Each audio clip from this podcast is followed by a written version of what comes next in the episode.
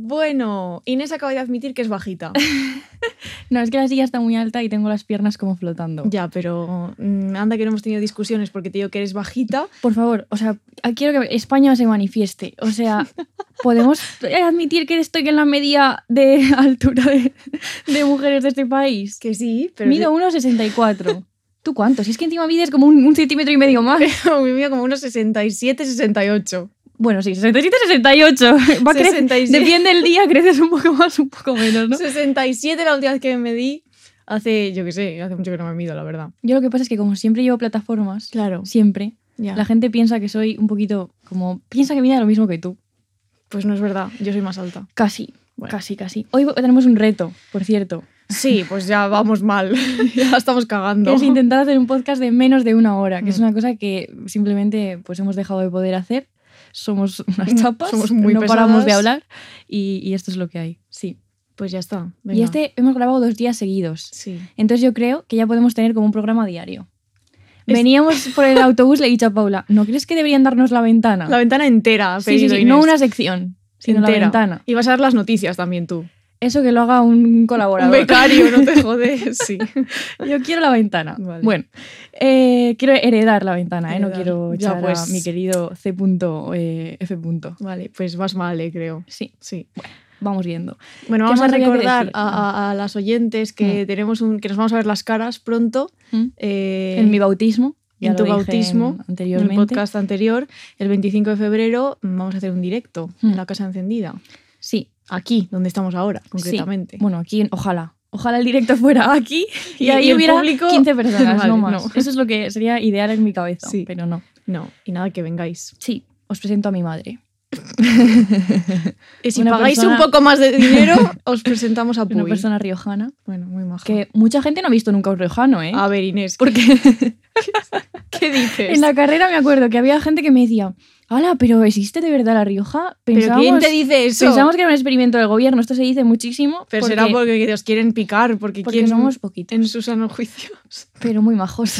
Y entonces ya las Canarias no te quiero contar. Hay más gente en Canarias, ¿eh?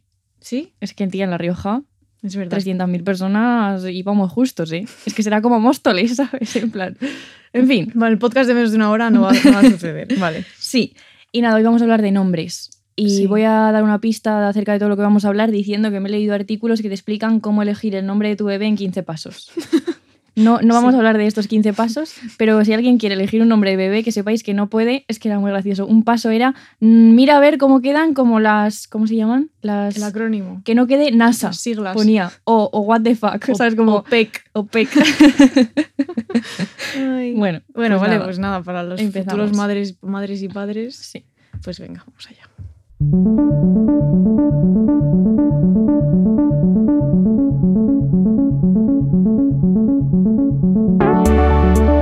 Punzadas sonoras con Inés García y Paula Ducay. Bueno, primero voy a aclarar que vamos a hablar concretamente de nombres propios, que no es una cosa. Cuando Paula tenía hace tiempo en mente, vamos a hablar sobre el nombre y tal, que es verdad que es una buenísima idea. Gracias. Quizá podemos hacer otro que sea adjetivos. otro, los pronombres. Verbos. que a, los a pronombres mí ya me pierdes ahí, eh, yo con la gramática mal. Por cierto, te has dejado la botella en medio del plano para los amigos del YouTube y ahora estamos haciendo publicidad de Fuente Liviana. que sepas, que sepa la gente que estamos hidratadas. Creo que debería llamarse fuente lánguida, porque la languidez es muy bartesiana. ¿eh? Vale, bueno, pues si quieres eh, empezar una empresa de aguas, Agua de arnés. puedes dejar de ya, está- ya estamos con los Como golpes. estoy volando. Bueno, Bueno, el caso que íbamos a hablar del nombre y hablábamos del nombre en general, pero poco a poco nos hemos dado cuenta de que estábamos hablando de nombres propios.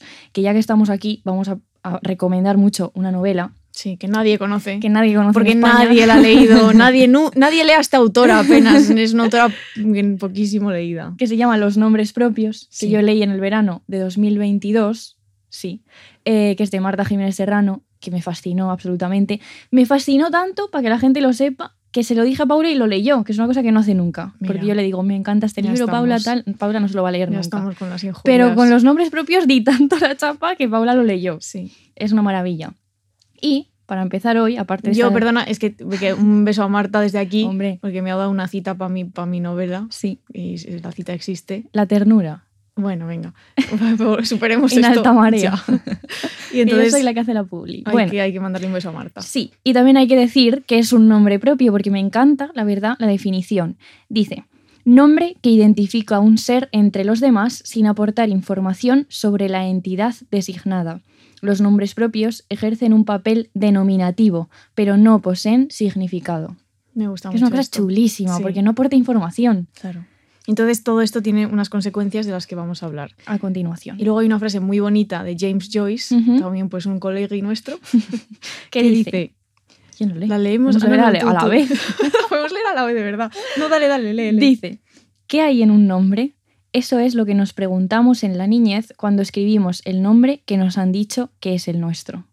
Es verdad. Es fuerte esto. Porque de repente, ya es que tú naces y de repente te ponen un nombre. ¿eh? Sí. Esto habría que Es revisarlo. violencia, ¿crees? sí. Te ponen un nombre y pendientes. ¿sabes? Violencia. Yo, a mí pendientes no. Ya, pero te bautizaron. Ya, hija, es que a quién se le ocurre. Bueno, Bueno, entonces queríamos hablar un poco de esto, ¿no? De qué hay en un nombre. Leo directamente mi textito, porque claro, esto está bien escrito, Sí. creo. este es un encargo que yo le hice a Paula Sí, bueno. y lo ha hecho. ¿Qué hay en un nombre? Los nombres son recipientes donde depositamos todo, etiquetas que nos asignan al nacer, que pueden cambiar, reducirse en apodos cariñosos, mutar en boca de quienes nos quieren o nos desprecian, transformarse en algo completamente nuevo. Parece que quien no tiene nombre no tiene identidad, como aquella idea de que lo que no se nombra no existe. Nuestro nombre, en boca del amado, puede provocar escalofríos, calores, vértigos, temblores. Los nombres pueden ser enigmas, llaves, lugares de paso. Bautizar algo o alguien es darle existencia con el lenguaje. Entonces, bueno, esto es para resumir un poco. Esto es como el, el abstract del artículo, ¿vale? Para los académicos. Pero bien escrito. Pero bien escrito, sí.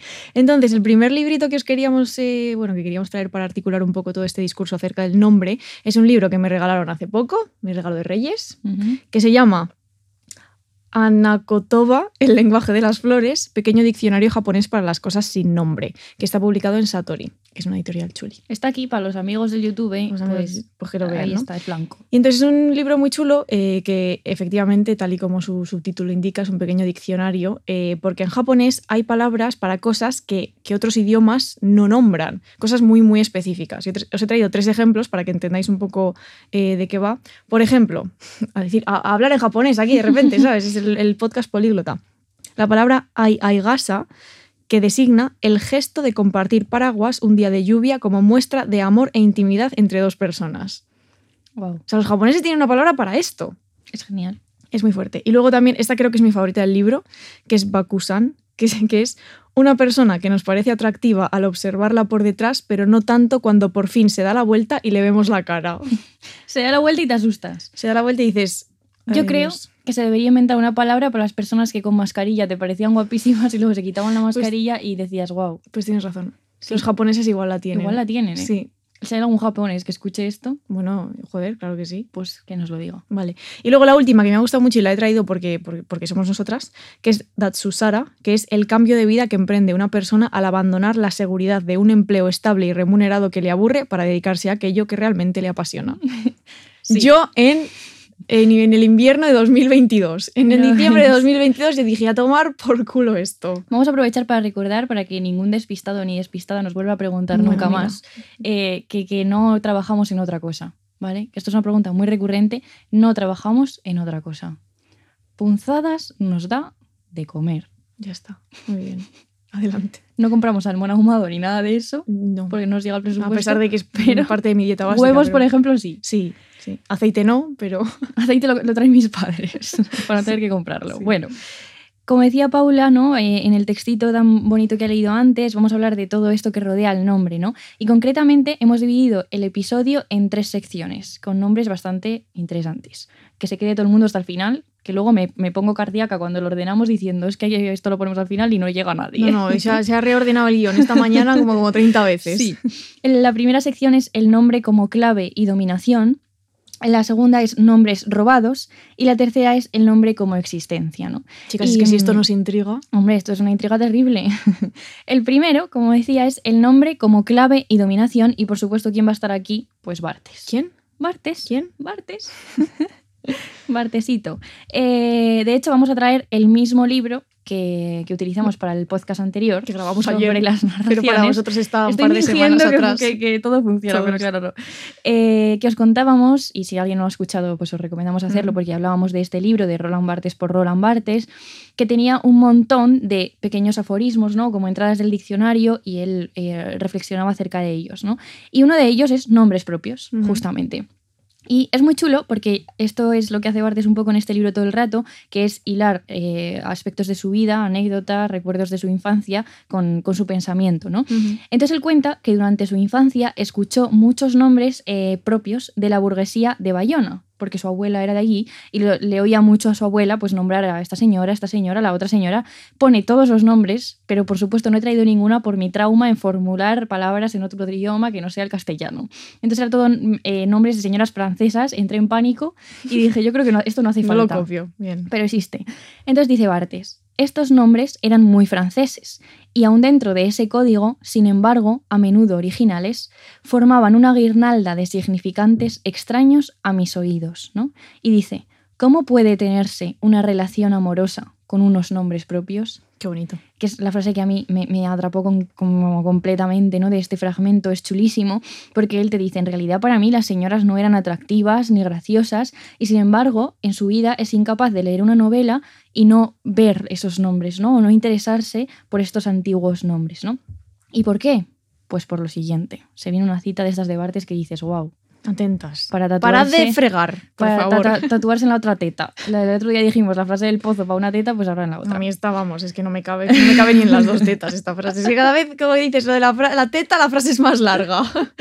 Dice Bartes, no es solo una lingüística de los nombres propios lo que hace falta, es también una erótica. El nombre, como la voz, como el olor, sería el término de una languidez, deseo y muerte. El último suspiro que queda de las cosas, dice un autor del siglo pasado, al que no nombra. Claro, es que encima deja como el misterio. Misterioso. Marte es misterioso. Eh, aquí está la languidez, por supuesto, por eso antes decía lo del agua lánguida.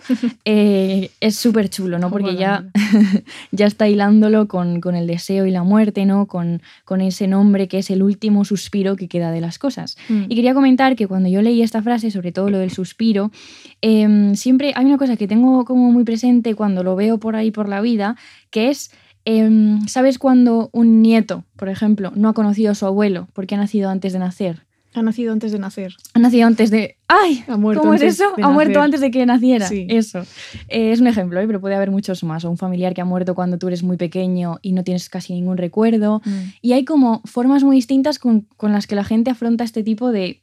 Claro, es que es una, es una ausencia, es una, siempre ha sido una ausencia esa persona, ¿sabes? Claro. Para un, un abuelo que no has conocido porque ya murió Mm. cuando tú habías nacido, es que es una ausencia. Y entonces siempre me llama mucho la atención la manera de designarlo y de gestionar este tipo de relaciones que tienen las familias, porque hay veces que tú escuchas a la nieta, digamos, ¿no? O el nieto diciendo, la madre de mi madre era no sé qué. Mm. Claro, y, y piensas, claro, no le dice abuela porque no la ha conocido. Porque, claro, Es no un- puede depositar en la palabra abuela Claro. todas esas cosas que normalmente son las abuelas. Claro, sin embargo hay otra gente que absolutamente sí adopta como esa, ese nombre, supongo que a través de- del duelo y del Mm. recuerdo y del cariño de los demás, mi abuela no sé quién, Mm. que murió antes de que yo naciera, puedes decir, Sí. pero como que son dos maneras muy distintas de, de- de eso, ¿no? Mm. Y me parecía muy chula eh, esta pregunta de Bartes de cómo puede tenerse una relación amorosa con unos nombres propios, porque me parece que es justamente un, e- o sea, un ejemplo donde se ve genial, ¿no? El nombre de esa persona, eh, como he dicho, pues por ejemplo ese abuelo, Mm. sería justamente el último suspiro que queda de las cosas, ¿no? Mm. Y lo único que tienes tú como persona que no la ha conocido ni que tiene ningún recuerdo, porque no, no recuerdas su voz ni su cara, No, porque claro. igual no la has visto nunca, ¿no? Solo te queda un nombre. Mm. Esto es muy típico, por ejemplo, con, con tíos, quizá, ¿no? Con eh, mi tío tal. Claro, sí. eh, y solo tienes un nombre. Que lleva el acompañamiento de de- tío, de, claro. Familiar. Y todo siempre es lo que han depositado los demás en ti, Mm. porque tú no tienes depósito propio, más allá de lo que hayas creado con, pues, con las historias que se cuentan sobre esa persona, ¿no? O con lo que sea. Siempre me parece como una cosa mm, muy interesante de, de pensar. Es muy interesante. Y esta cosa de los nombres propios me recordó mucho a eso también, que lo relacione como con la muerte y con la languidez, porque es un nombre, pues eso, como... No sé. Sí, un nombre ausente. Sí, como relacionado con la muerte, claro, Mm. claramente. No solo porque la persona esté muerta. Es, esto es una cosa que yo quería aquí. No, muy bien, traer muy bien, Y ahora ya pues seguimos. Queríamos seguir con, pues, con que nos llamamos Paula e Inés, pero podríamos habernos llamado otras cosas. Yo concretamente me podría haber llamado Iria, que es un nombre gallego Paula precioso. tiene un trauma con este Bueno, tema. es que mi padre hace cosas rarísimas. No me pone pendientes. Eh, me pone Paula en vez de Iria, que era lo que quería mi madre. Yo, claro, tengo que- una pelea con esto, porque Sí. mi padre diciendo Iria Ducay, te van a pedir los papeles. Este era su comentario, Iria Ducay. porque es Mm, demasiado raro. Qué raro. Es, es una broma, ¿eh? Lo de los papeles, no canceles a mi padre. Es lindísimo. Sí. Sí. Y luego también estaba, creo, en la lista que tenían, que yo creo que espero que fuese una broma, Geraldina. me Ah, mira. La Geral. Súper normal esto, ¿eh? Y mi padre quería ponerme Raquel. Mi madre iría, mi padre Raquel y se quedaron en Paula. No sé cómo llegaron hasta Paula, es Ya que no, bueno, no entiendo. Bueno, continuamos. Yo no voy a decir cómo me iba a llamar porque creo que mi padre decía Berta. Eh, bueno, en fin, todo insignificancias. Al final tengo Inés, que es un nombre que me gusta. Es muy bonito, sí. Mm. Y luego también tenemos una, una compañera de vida que tiene tres nombres. ¡Ay!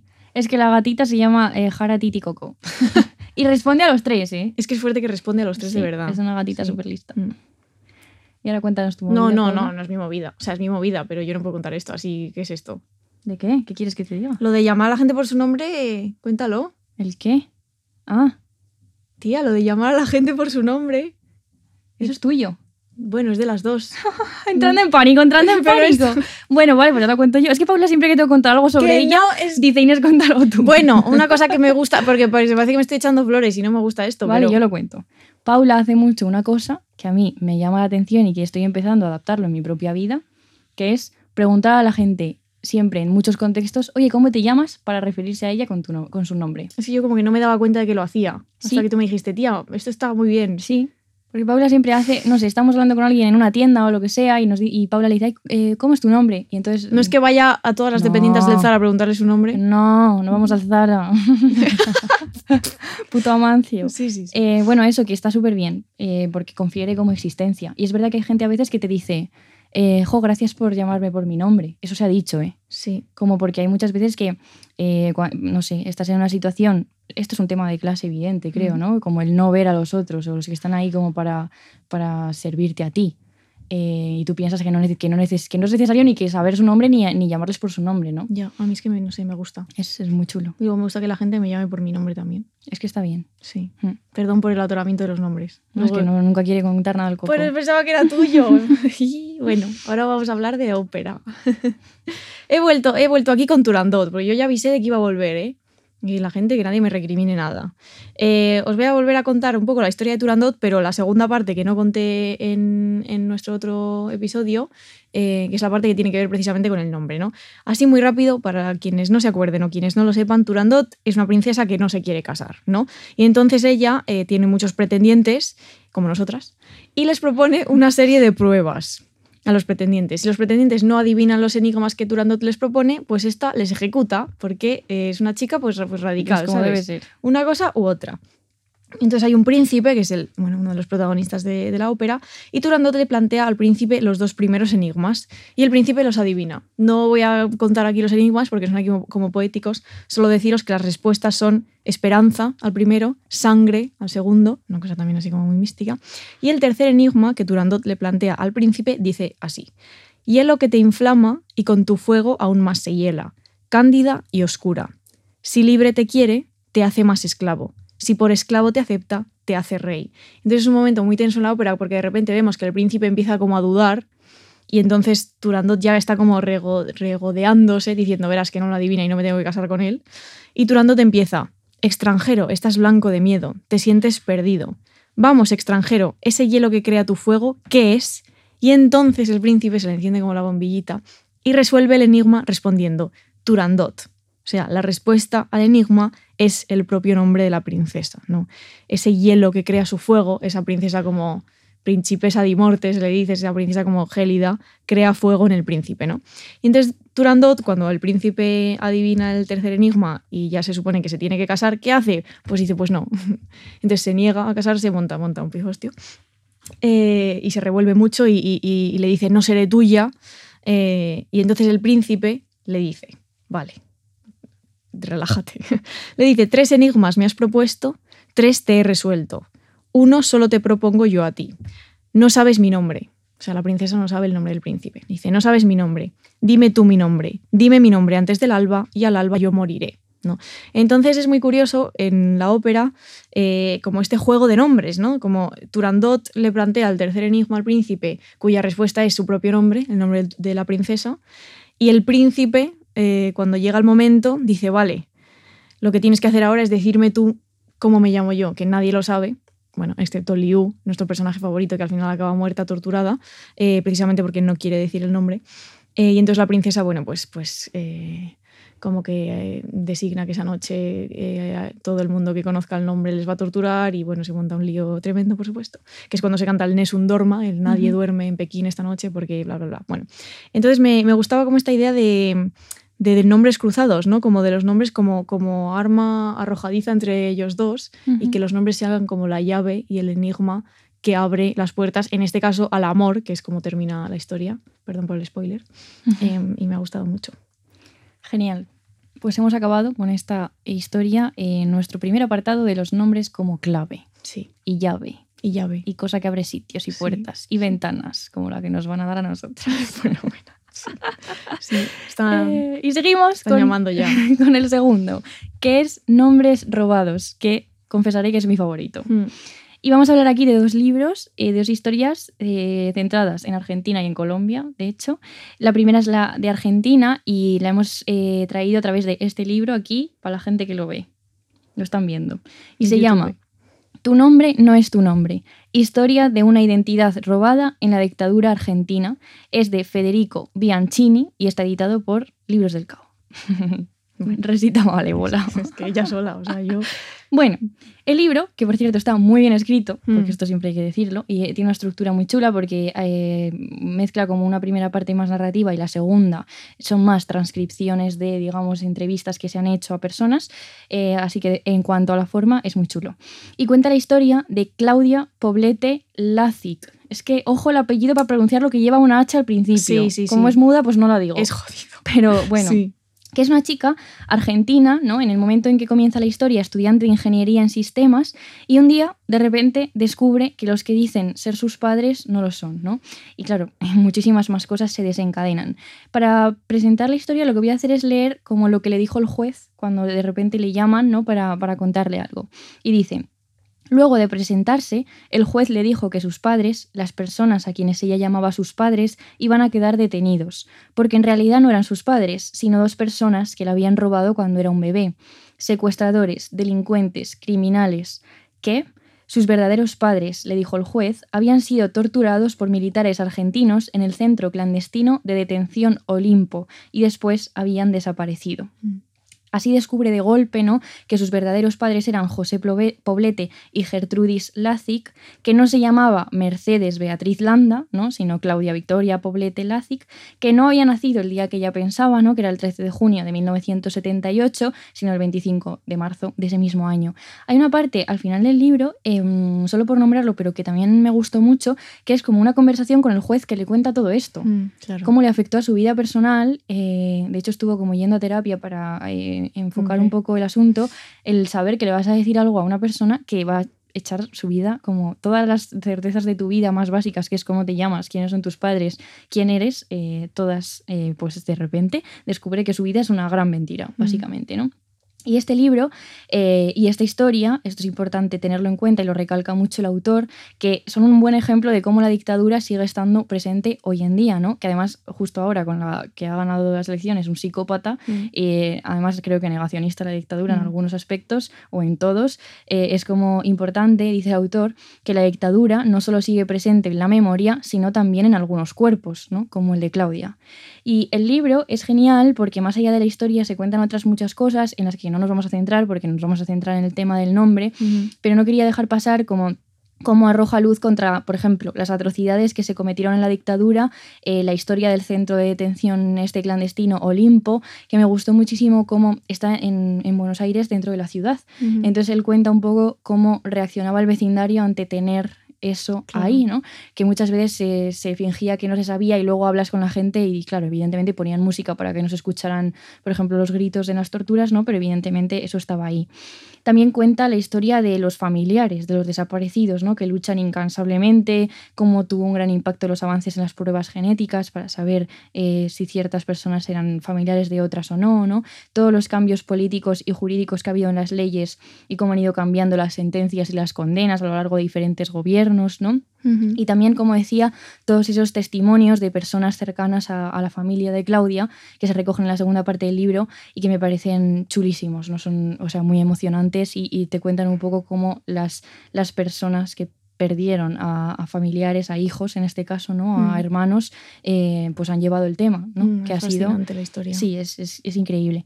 Pero como decía, nos vamos a centrar un poco en el tema del nombre, ¿no? Porque claro, en- hay como dos factores en este sentido, ¿no? En primer lugar, ella ha sido criada por militares. Eh, es decir, eh, sus padres desaparecen, eh, los asesinan y entonces se quedan con ella una pareja Mercedes y no me acuerdo del otro nombre, que son, como digo, militares. Entonces ha crecido como en todo este imaginario de que no hay dictadura, que lo que hubo fue un proceso militar. Mm. No piensa que, que- o sea, no piensa que han matado a los criminales que ella considera que serían sus padres, ¿no? Sino que fallecieron. Mm. De hecho, ya se cuentan algunas anécdotas donde reconoce que en la universidad y en el colegio ella, eh, cuando se metían con la dictadura, se levantaba para defenderla, ¿no? O sea que, quiero decir, que tiene que romper como con todo este campo ideológico con el que ella evidentemente ha nacido. Claro. Además, sus padres, evidentemente, como tenían que ocultar su identidad, su robo y todo este tipo de cosas, crece como una especie de jaula. Mm. ¿no? no la dejan salir de su burbuja, de relacionarse con hijas de militares, eh, evidentemente la protegen muchísimo, ¿no? Y luego, en segundo lugar, más allá de estos nombres y de cómo nombramos las cosas, es su propio nombre el que cambia, ¿no? Ella es Mercedes porque su madre, la que la robó, Sí. eh, se llama Mercedes y es de repente es Claudia, ¿no? Y hay un capítulo donde habla mucho de esto el autor que se llama Dos personas, una verdad, ¿no? Y dice, una ruptura, dos personas. Por un lado, Claudia Victoria Poblete, tratando de entender, pero al mismo tiempo Mercedes Landa, hija del coronel y del ama de casa, que seguía existiendo. En el mismo cuerpo, ruptura y contradicción continua. La dualidad como estrategia para sobrevivir a la confusión. Claro, es una persona que de repente, dependiendo del ámbito de su vida, la llaman Mercedes o la llaman Claudia. Mm. Y muy interesante también, eh, dice que sentía terror cuando alguien le preguntaba cómo te llamas, que es una cosa Claro. que casi nadie nos vamos a ver en una situación así, ¿no? Que, que tu nombre sea una fuente de conflicto tan grande, porque ella cuenta que normalmente primero, ¿no? en los primeros años, que el libro recorre súper bien todo este proceso en el que ella misma, que son casi 20 años, Mm. ¿no? O sea, eh, lleva 20 años de educación y de repente todo se desmorona y claro, eso en dos días no se Claro, es resuelve. que es súper joven cuando se lo dicen. Claro, tiene 20, creo que 20 o 21 Mm. años, ¿no? Entonces ella siempre dice Mercedes al principio, luego sabe que está mintiendo objetivamente, duda, dice Claudia, bueno, o sea, duda, ¿no? Es que es una Sí. duda acerca de tu propia identidad, ¿no? Y, y como digo, el libro recorre muy bien todo ese camino que ella hizo. También imagínate cuando el juez le dice eso, de repente hay un montón de gente fuera, eh, dice, le dice el juez, tu familia. Claro. Claro, ella dice, ella dice, ¿qué? O sea, no quiero verles, claro. O sea, es un proceso muy largo en el que ella va conociéndose con las familiares de sus padres biológicos, ¿no? Y también eh, le da mucha pena y mucha angustia, evidentemente, abandonar a los que han sido sus padres durante todo ese tiempo. Claro. O sea, es una cosa eh, bastante compleja, ¿no? Y hay una cosa que a ella le ayuda mucho y que creo que es fundamental, que es cuando le llaman desde desde la justicia, ¿no? Para hacer un nuevo documento de identidad, donde se ponga su, su verdadero nombre, ¿no? Y este hecho, ¿no? El ver como esas letras en un papel, en un documento de identidad, es como que le ayuda a no dudar nunca más, ¿no? Es como, claro, soy, soy Claudia Victoria, Mm, ¿no? sí. En este caso. Entonces, a partir de este momento, ella toma una decisión que es pedir a todo el mundo que le llame Claudia, ¿no?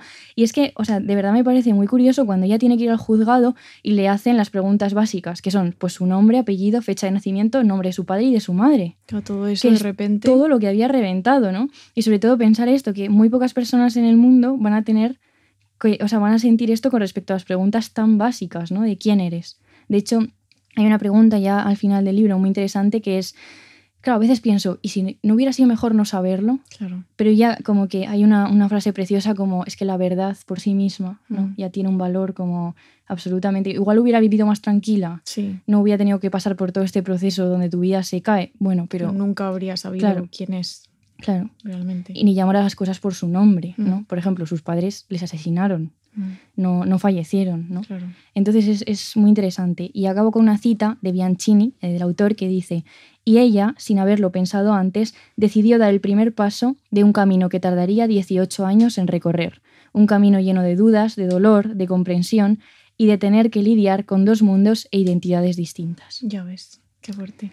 Así que lo recomiendo un montón, el libro está genial. Eh, voy a repetir el nombre porque luego la gente dice que no se acuerda. tu nombre no es tu nombre, historia de una identidad robada en la dictadura argentina, de Federico Bianchini. Un 10. Me ha recordado un poco el tema de lo de irse a hacer el DNI a la peli del rostro de la medusa, Totalmente, que hablamos de ella, totalmente. de Melissa Liebenthal. Una Eh, persona que le cambia la cara Claro. y de repente dice, me tendré que cambiar el DNI. Y va a cambiarse el DNI y no Y puede. le dicen, ¿qué? Hasta que va su abuela, Sí. que montaría un pollo, claro. Las abuelas siempre que Las señoras sirven para eso a veces. Montar pollos en sí, cuando hace falta un pollo. Sí, yo tengo ganas de, de como crecer ya para ser una persona como, como mi madre ahora. A veces ¿sabes? hablamos de que queremos ya ser señoras. Sí, o sea, Porque- como ser asertivas. Claro, las señoras tienen como una fuerza Hmm, que las jóvenes no. hmm, Nos falta. Sí. Como, como garra en el mundo. Sí. Y nos toman el pelo. Sí. Em, también queríamos traeros otra historia eh, que está recogida en un libro que se llama Los Escogidos, de Patricia Nieto, de la Caja Books, que por cierto nos lo mandaron en una, Una caja, caja. con muchos books. Sí, así que muchísimas Eh, gracias. Así que sí, muchas gracias, que está también aquí en la mesa. Em, y que tiene mucho que ver con lo que ha contado Inés, porque es un libro así cortito, también una crónica, que cuenta la historia de Puerto Berrío, que es un pueblo en Antioquia, en Colombia, eh, un, pueblo muy, muy castigado por la violencia del conflicto armado en Colombia y muchísimos años de, bueno, en fin, pues de muertes, de, desapariciones y, y de duelos, ¿no? Em, y es un sitio que está a orillas del río Magdalena, ¿no? Y entonces el libro cuenta cómo durante años eh, los habitantes del pueblo, muchos de ellos pescadores, han encontrado en el río cadáveres que estaban en proceso de descomposición de las víctimas del conflicto armado, porque esto de tirar cadáveres a, a ríos y a mares, pues Mm. es una cosa que, que se, lle- Mm. que se lleva mucho. Sí, como eh, de Por hecho, desgracia. Sí, los padres de Claudia se piensa que pudieron morir justo en los los vuelos, vuelos de la de la muerte, muerte, que se llama, sí. dictadura. Sí, y entonces, ¿qué pasa con esos, esos cuerpos y esa gente? Pues que es muy difícil eh, identificar quiénes son esas personas, ¿no? Porque evidentemente, pues bueno, los Mm. cuerpos eh, se descomponen, ¿no? Y entonces los habitantes de Puerto Berrío empiezan una costumbre muy peculiar, eh, que es la de adoptar a esos muertos, ¿no? A esos cadáveres. Entonces lo que hacen es enterrarlos en el cementerio eh, bajo el apelativo de NN, que, que significa nomina nescio en latín, que es ah, básicamente anónimo, sin nombre, ¿no? Em, y entonces dan sepultura a personas que no saben quiénes son y más allá de eso, em, como que adoptan a los muertos y les ponen los nombres de sus propios desaparecidos, ¿no? Una persona, por ejemplo, en el pueblo tiene su hermana ha desaparecido y llega un cadáver que, que entierran en el cementerio del pueblo que nadie sabe quién es y entonces eh, esa persona como que bautiza la tumba, ¿no? Digamos, bautiza el, el nicho o la lápida, ¿no? Em, y es una práctica que está, pues evidentemente, muy ligada a, a la espiritualidad, a la religión. Eh, los muertos anónimos eh, se empiezan a ver en el pueblo como almas a las que pedirles deseos, ¿no? Como almas o espíritus con mucho poder, ¿no? A las que rezarles, a las que pedirles cosas. Eh, y el libro se llama Los Escogidos, porque cuando alguien escoge una tumba o un muerto para dedicarse a él y, y, digamos, adoptarlo, escribe escogido en la lápida o el nicho, ¿no? De hecho, el autora cuenta como que eh, va al cementerio y ve a una madre con su hija pequeña eh, como buscar una tumba que esté como libre, ¿no? Un, un- o un nicho que esté como libre y apuntar eh, como este ya, ¿sabes? Este muerto para mí, me, me lo he quedado, ¿no? Es que es súper importante esto porque siempre en todos estos procesos como de memoria, donde hay personas todavía sin identificar, pues como nuestra guerra civil, por ejemplo, la importancia para, de- o sea, para descansar para los vivos, Sí, de poder rez- rezar, de poder ir a un ir sitio. a un sitio, eh, Sí. mostrar tu, ¿no? Como saber que esa persona está ahí. Mm. Porque en, en lo de Argentina, claro, contaban que desaparecen y nunca más No, claro. es que- sabes nada, ¿eh? De hecho, claro, hay mucha gente que está durante años pensando que esa persona puede aparecer Sí, por la puerta. Claro, no, es que es muy- Hasta que ya te das cuenta de que no, ¿no? Muy Pero jodido, Sí. sí. Es, no, pero es muy curioso, porque Mm. además esos cuerpos también están, claro, digamos, pues solos, ¿no? Claro, Eh, claro, o sea, es una cosa como de un doble... intercambio, sí, es sí. una adopción, ¿no? Mm. Eh, una persona a la que no se le da sepultura, pues tiene una sepultura. Lo que pasa es que no se sabe quién es. Luego esto, o sea, como que leí noticias de que hace unos años, claro, muchos de, cuando ya empieza un proceso de vamos a averiguar quiénes son estas personas para intentar devolverlas, también lo que has mencionado an- antes de los avances en Claro, las pruebas de ADN y en ta, ta, ta, eh, porque el libro en la contra lo pone que, que llevan eh, pescando, perdón, cadáveres desde el 48 Mm. con todos los conflictos que ha habido y todas las guerras y tal. Eh, entonces son muchos años y hasta hace poco pues no se ha podido como rescatar eso. Entonces muchos los han exhumado para intentar devolverlos a, bueno, pues eso. Las instituciones dicen esto, no, no se puede tener aquí Claro. un- un- una lápida con un nombre que no es suyo, que bueno, en fin. Pero humanamente, Claro, claro, lo, lo- lo curioso es como este intercambio de adopto un muerto anónimo y le deposito en él eh, mi duelo, ¿no? Eh, por una persona que tampoco sé dónde está, que no sé si está viva, si está muerta, qué le ha pasado. ¿no? Y hay una frase, bueno, una cita muy bonita que os leo, que dice, al lado de los desheredados han encontrado lecho los cuerpos inflados, perforados, picoteados, que el río deja en playas oscuras desde 1948. Los pescadores se cansaron de verlos deshacerse en jirones a la orilla del río. Hoy son colección y propiedad temporal de un pueblo católico que no solo los invoca a cada minuto, los rescata, les quita el lodo con tapones de esparto, los nombra, los sepulta y adorna sus tumbas como queriendo señalar que la muerte hace vibrar la vida. Por eso que es como una especie, ¿no? Como de intercambio entre la vida y la muerte, bastante curioso. Eh, y nos gustaba un poco, bueno, este, estos dos, dos libros con estas dos ideas distintas, ¿no? Para hablar un poco de, que algo sin nombre parece que es algo que se puede reclamar, ¿no? Algo sin nombre es algo sin identidad y sin dueño. Eh, y un poco volviendo a la definición de nombre propio de la RAI que decíamos al principio, un nombre que no posee significado propio, por lo tanto es libre de que nosotros le demos el significado que queramos, ¿no? Entonces volcamos lo que sea en un nombre propio. De hecho, a veces pasa mucho, a todo el mundo de no te gusta un nombre porque conoces a una persona que te cae mal, que se- y entonces ese nombre de repente, pues, Mm. o te gusta mucho un nombre porque es tu amigo, tu pareja, lo que Mm. sea, ¿no? Mira, esto lo ponían, lo de eh, poner un nombre a tu bebé 15 pasos. Ponían, mira la agenda del móvil, Sí. a ver a quién tienes guardado con ese nombre, porque igual te cae muy mal y luego tienes que llamar a tu bebé con un nombre de una persona que no. También te digo que tienes que mirar, hace falta mirar la agenda. Yo digo, solo, solo doy tips. En fin. Y, Y seguimos. seguimos, sí. Seguimos ya con la última sección, que es el nombre como existencia, hemos Mm. llamado, y que es muy chulo para terminar. Em, yo aquí voy a hablar de mi primer libro de 2024, Ole. que me lo leí el 2 de enero, que es El Camino, de Mm. Delibes. O sea, tampoco he descubierto aquí ¿Quién? Nadie le suena. Miguel Delibes, un señor pues castellano, los mejores señores. Ahora ya no, bueno, yo qué sé. Como que era. Es que un señor castellano Bueno, hay que no. cogerlo con pinzas. ¿eh? bueno, Sí. El caso, eh, me ha gustado muchísimo. Le decía Paula que ahora me han entrado ganas como leer a señores castellanos Verás, del ahora, siglo XX. verás, es que ahora de repente punzadas, Sí. taller de Pío Baroja. No, pero le, le comentaba a Paula que esto creo que es chulo, que como estoy acostumbrada a leer como cierta literatura Mm. o cierta escritura muy concreta, como que de repente lees el camino y dices, "Mm, vaya, Una cosa, una cosa muy distinta, ¿no? Me gustó mucho. Voy a leer el comienzo de la novela solo porque es muy bueno, ¿vale? Sí, creo que a nadie le suena este comienzo tampoco. En un lugar de la Mancha. Lo voy a leer por si acaso, ¿vale? Sí. Las cosas podían haber sucedido de cualquier otra forma y sin embargo sucedieron así. Es que está genial. No se puede decir nada más. O sea, un silencio después de esta Vale. frase y ya seguimos.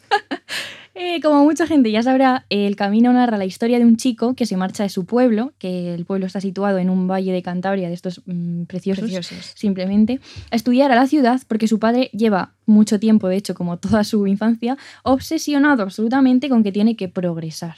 Que no vamos a entrar en este tema aquí, pero es un temazo, ¿no? Como, ¿qué es el progreso? Eh, pues en muchos casos abandonar el pueblo para eh, ir a la ciudad, ¿no? Ujú. Con motivo de su partida, él lo que hace es hablarnos del valle, de su amor hacia el valle, de la historia y sobre todo de, las, de la historia de las personas que viven en, en su pueblo, ¿no? Y claro, yo sin querer, eh, todo el rato decía, o sea, me llama muchísimo la atención cuando iba leyendo los nombres, ¿no? Porque tiene una importancia fundamental en el libro, ¿no? Y, por ejemplo, os voy a leer algunos. Dice, Daniel el mochuelo, Roque el moñigo, las guindillas, las lepóridas, Quino el manco, las cacas, que esos son unas hermanas que se llaman todas Catalina, Carmen, no sé qué, así, y Germán el tiñoso, por ejemplo, ¿no? Y lo curioso es que a lo largo de casi todo el libro hay muy pocos ejemplos en los que no se cumple, se incluye siempre el nombre, ¿no? Daniel, que es el protagonista, que tiene que ver más como con el bautismo, ¿no? Es el, el nombre oficial, digamos, Mm. y luego el apodo. En este caso sería el mochuelo, ¿no? Que tiene más que ver con algo que caracteriza a la persona, ya sea su oficio en algunos casos, Quino el manco, pues con que es manco, por ejemplo, ¿no?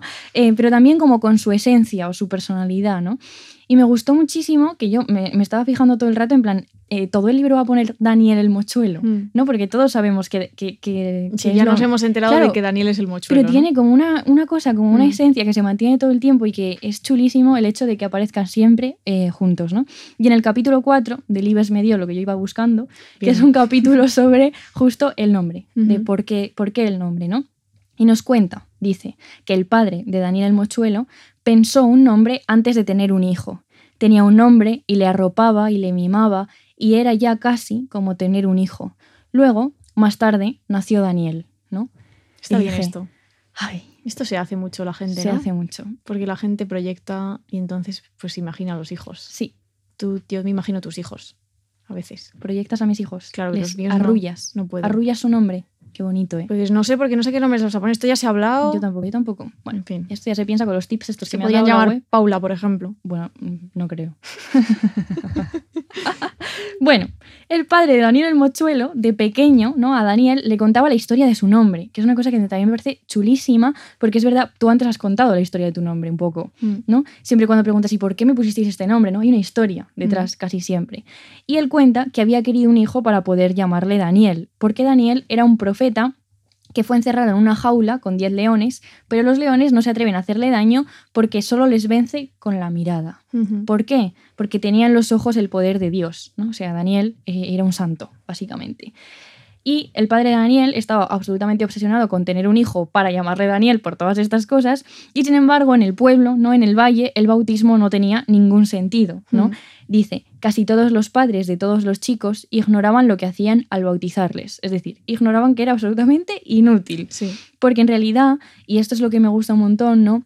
Eh, Daniel, que es el nombre propio, y decíamos antes que no tiene significado, se complementa, ¿no? En la- las personas que le conocen se complementan con un apodo que se supone que, que- que sí que tiene mucho Mm. más significado que el propio nombre, ¿no? Daniel puede no significar nada directamente y mochuelo sirve como significante, ¿no?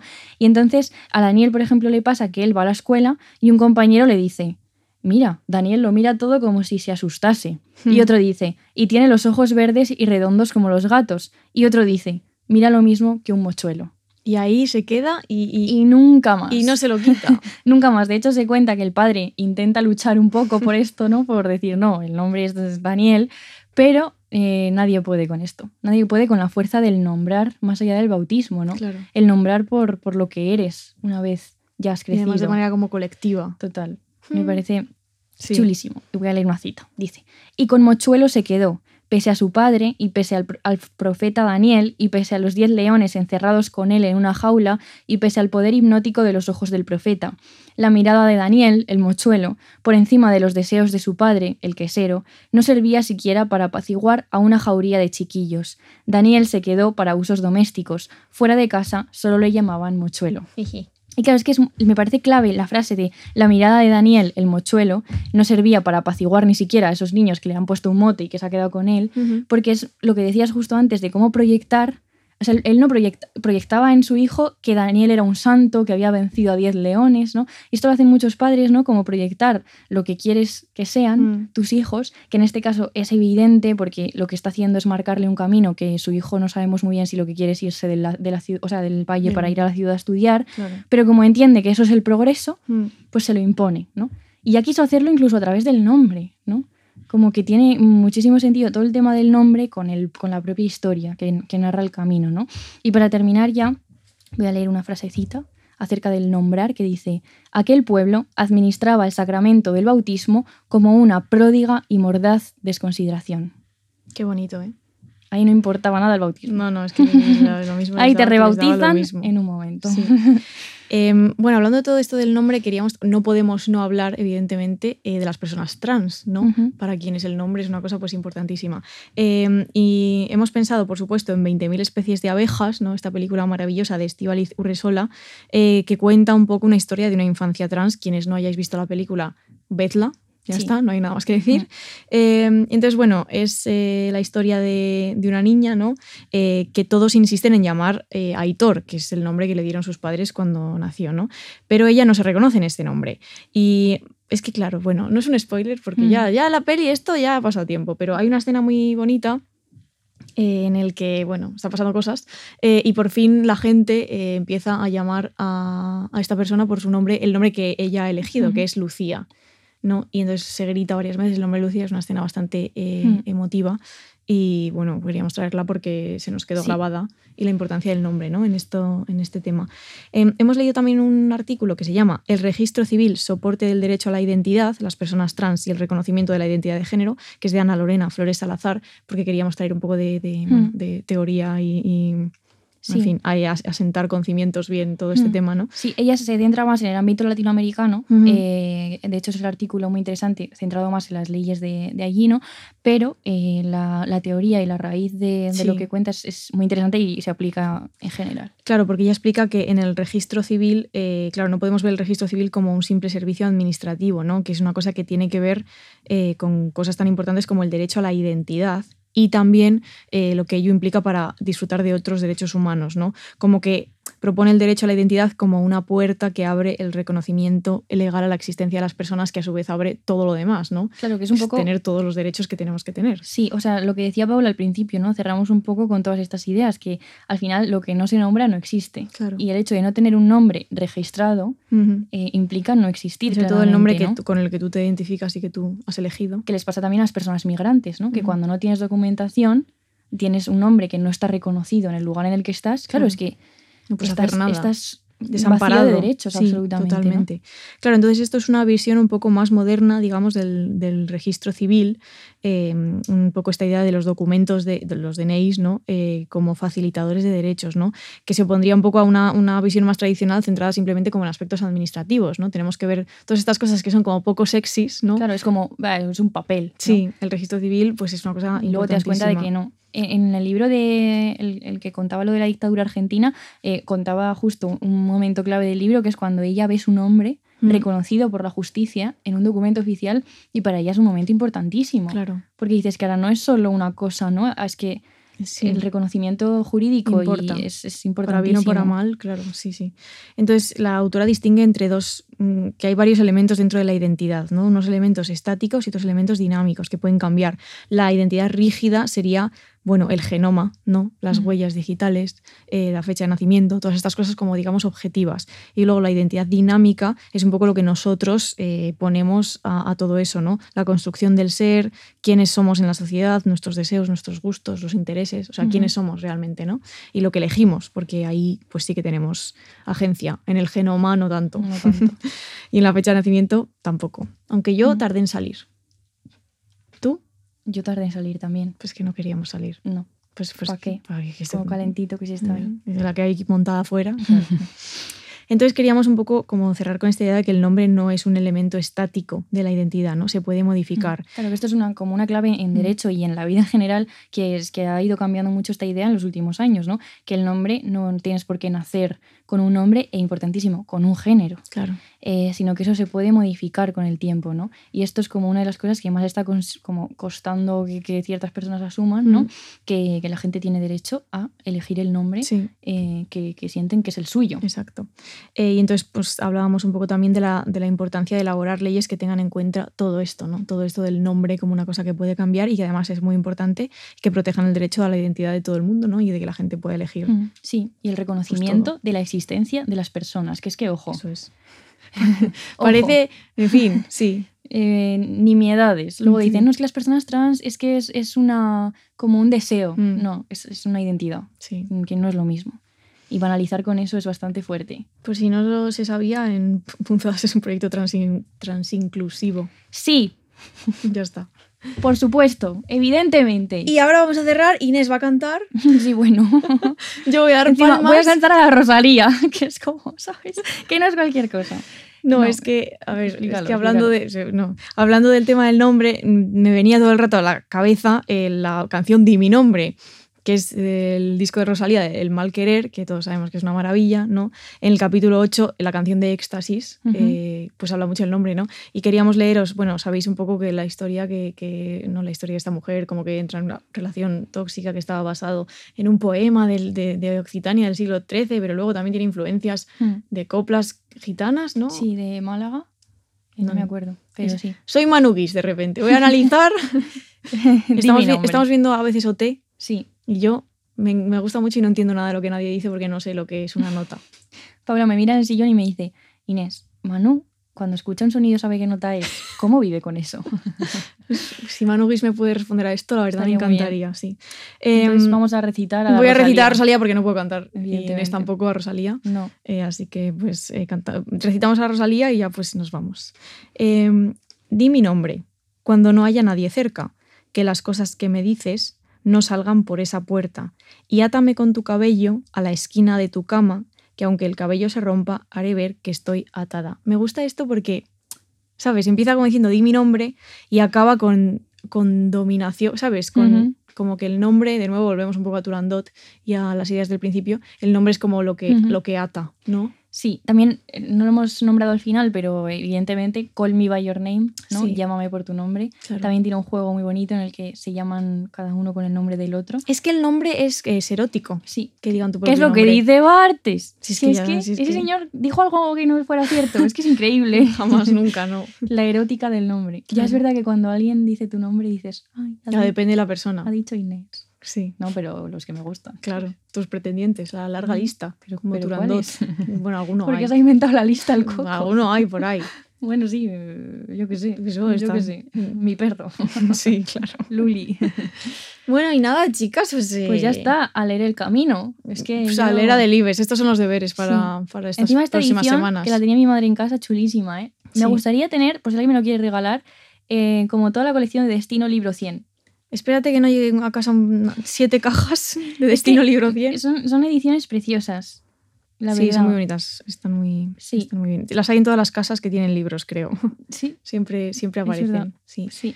Bueno, hemos conseguido que no estemos aquí una hora, o sea que podemos reto, cerrar y, y no nos cargamos nuestro propio reto y nos vamos a comer Sí. y dejamos en paz a Ángel, en fin, Ya, todas estas cosas. Todo, todo en orden ya. Exacto. Pues nada, chicas. Pues nada, un abrazo muy un grande. beso, os queremos Llamad a la un gente por su nombre. Eso, eso. Que da existencia eso. Eso.